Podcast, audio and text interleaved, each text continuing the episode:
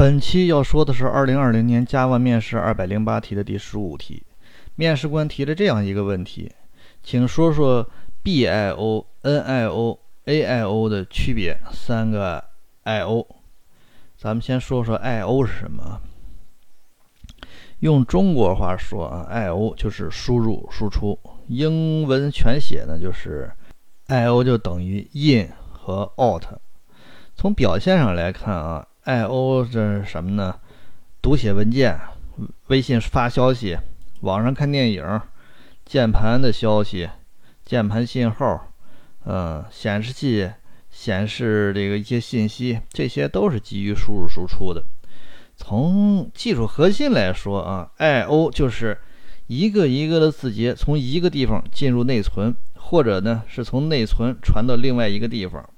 I O 的。中心是内存，是针对内存的方向来说的 in，就是进入，和针对内存的方向说的出 out 啊出。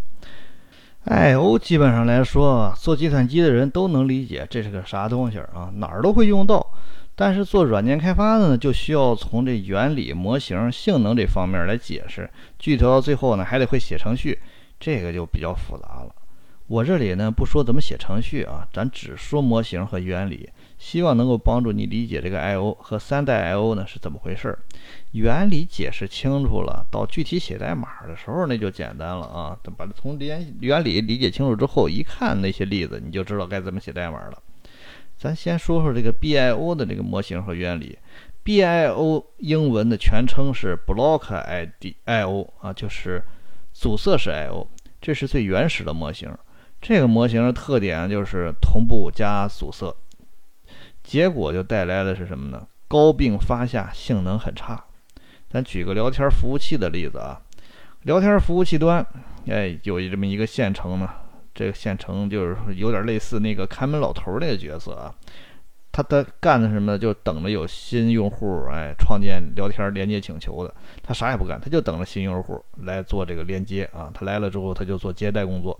新用户来了，这个门房老头这个线程呢，就把这个请求链接呢创建好，然后交给另外一个处理聊天业务的线程呢，为新用户服务。这时候呢，那门房老头呢，继续等着新用户上来上门啊。哎，接下来咱说负责这个用户服务的那个线程啊，这个线程只能负责一个用户的连接请求，也就是说，有一个用户要连接，就得有一个业务线程创建出来。如果有一百个用户进来，就得创建一百个业务线程。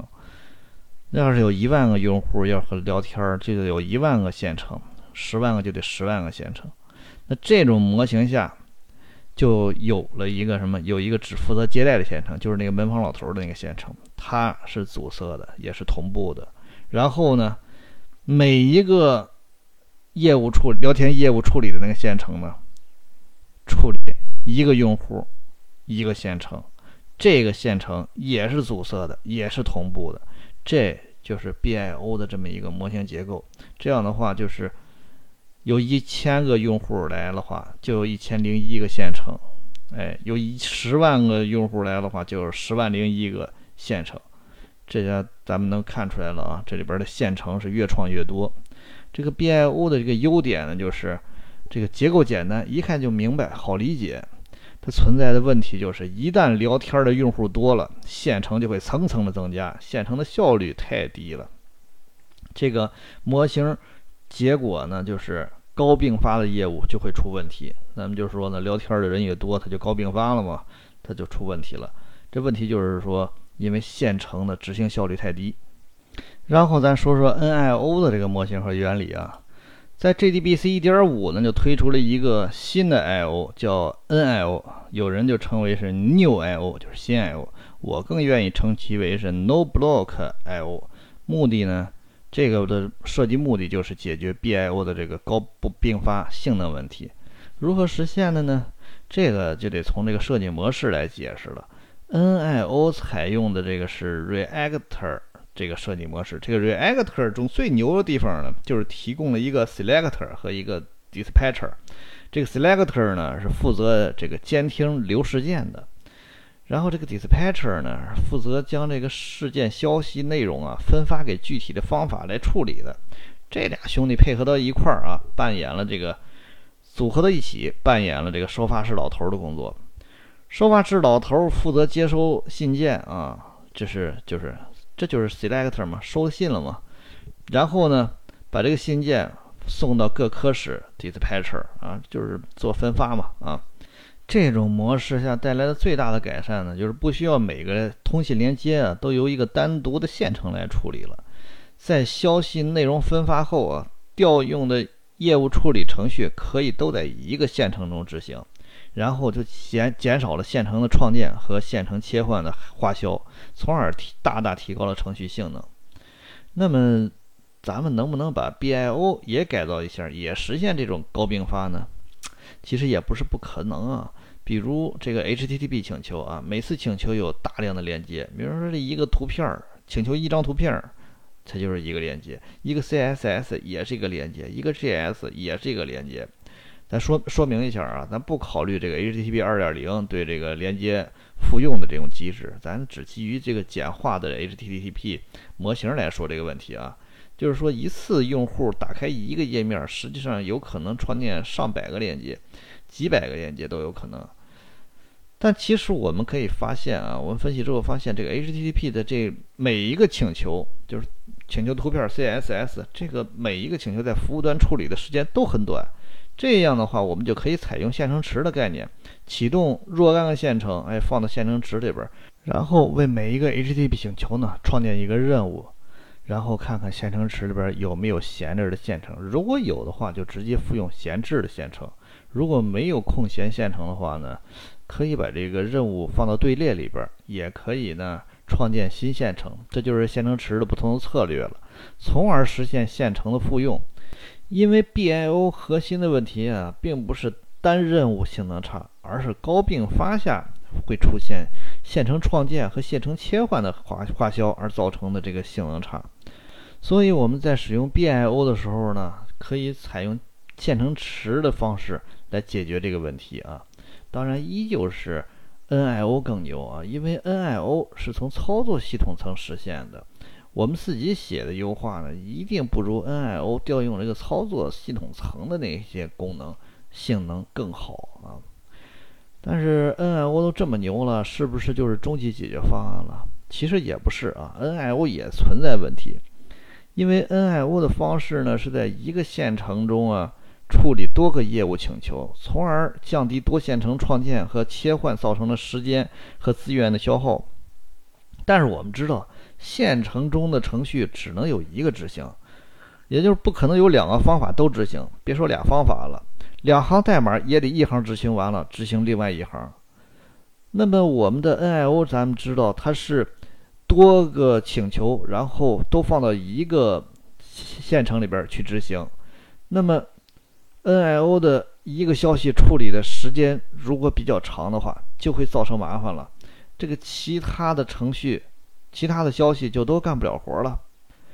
NIO 模型存在的这个问题，是不是一听感觉麻烦大了？其实也不是，因为 NIO 适合的场景呢，都是那种每个消息的处理时间都不长的情景。这种情景下呢，性能那就是极高的。曾经有过在 Windows 下写过那个电信行业的业务处理模块，每秒三十万条的消息，一秒几百兆大小啊，跑起来 CPU 也就百分之二十左右的占有率，所以 NIO 啊没办法处理每个消息的处理时间太长的业务，但是在处理每个消息短的业务，那是性能是极强的。那么遇到了这个长业务的处理时间长的那个业务。这个怎么办呢？依旧是多线程解决嘛，也可以将 NIO 的这个业务处理啊放到多线程里边去，然后也是呢放到线程池里边处理。这样的话，一个线程处理的时间长呢，不会影响到另外一个线程。这样一来，世界美丽是吧？回头看看，似乎跟 BIO 的这个优化方案差不多。这线程池啊，似乎就是一切高并发 IO 问题的终极解决方案呢。哎呀，这就引出了 AIO 了啊！AIO 的这个模型和原理，咱们说说啊。NIO 的这个模型核心呢，AIO 的这模型核心呢，就是在 NIO 的基础上增加了一个线程池。这个线程池呢，不是我们自个儿写的，而是基于操作系统层来自动实现的。每个 AIO 的消息呢，交给一个线程来处理，然后这个线程呢，都在这个线程池里边来维护的。那这个线程池又是谁维护呢？这是操作系统维护的。这是计算机里边的终极大 BOSS，一定比咱们自己写的那个线程池啊方案要优秀的多。当然，AI AIO 不仅仅是做了这些优化啊，在数据流接收和分发机制方面都做了优化。不过这些都不是核心最优秀的特性，所以咱这里边不做过多的评估啊。AIO 的设计模型呢是基于 Proactor。这里边又涉及到这个 Proactor 的这个设计模式。那么这个 Proactor 是啥意思呢？它就是这个思想，就是说啊，如果有消息来了啊，他不管，消息通道去帮这个 Proactor 呢去接收。等这个消息通道把这个消息都消收好了，打好包了，形成了一个消息块了，然后再通知 Proactor。Proactor 取了消息之后呢？去通知那个业务代码，说你来处理这个消息。那这里边咱们来看看啊，这 Proactor 它在中间他干点啥？收到消息、收消息的过程他不操心，消息全收好了，他才去取消息。然后呢，他拿到消息之后，他也不他也不去处理，而去通知那个业务代码层去处理消息。在这个过程中，这个 Proactor 处理的工作是不是工作量很轻啊？事实上啊，从这个代码分析上来说的话，我们写的代码 AIO 写代码也比 BIO 和 NIO 简单啊。咱再说这个 Proactor 这个模型啊，这个设计模式，这个 Proactor 在里边就好像是个甩手掌柜似的，只负责指挥工作，他自己啥事不干啊。咱们来总结一下，就是这个 AIO 一切都是非阻塞的事件驱动的。然后呢，所有的业务处理呢，都是异步的，因为这个业务都是在线程池中执行的嘛，所以它能够达到异步，并且呢，所有的这些都是操作系统级别处理的，性能那是极其优越啊。呃，咱们说说这三者的这个场景的这个比较啊，BIO 适合于处理这个低并发的 I/O。NIO 呢适合处理高并发的，但是每个并发执行时间都很短的那个 IO 通信。AIO 适合使用呢高并发，甚至是每个并发执行时间都很长的这样的 IO AIO 都能够支撑。呃，BIO 呢这叫同步阻塞的，NIO 是同步非阻塞的，AIO 是异步非阻塞的。好吧，基本概念就是说这些啊。把这些梳理一下，然后咱们现在开始演示面试啊。呃，你好，面试官。BIO 呢，它全称是 Block I/O，是同步阻塞的。这个模型的结构最简单啊，很容易理解。NIO 是 Non-Block I/O，是同步非阻塞的。嗯，NIO 的这个设计模式是 Reactor 的。呃，AIO 的这个是异步非阻塞的，AIO 的这个设计模式呢是 Proactor 的。嗯，在 NIO 中引入了通道，还有缓冲区和这个 Selector 这个三个东西。通道对应的就是 BIO 里边的那个流，然后缓冲区对应的就是 BIO 中咱们写 BIO 程序的时候自定义的那个 byte 数组。Selector 呢？是作为事件选择器，将事件呢事件消息分发给不同的处理代码去处理。Selector 又是做消息的接收的事件响应，又是做消息的分发。NIO 呢可以将多个链接的这个任务放到一个线程下完成，而从而实现了这个呃呃减少 BIO 的。高并发的时候，多线多多线程的这种对性能的这种消耗。AIO 中呢，继承使用了这个 NIO 的通道、缓冲区这些概念，在消息分发的时候呢，它采用了事件和这个回调的这个方式相结合来实现的。从而达到了极高效的消息响应效率和极低的资源消耗。AIO 呢，由于它采用了线程池的这个思想，实现了任务的异步，这些都是在操作系统实现的，所以 AIO 的性能是最好的。NIO 和 AIO 在底层上都是基于操作系统的，然后比如说这个 Selector、POL、ePOL 这些，在 Windows 下是基于 ICOP 的，性能非常优秀。好，以上就是我的演示面试，不知道是否让您满意。我们下期再见。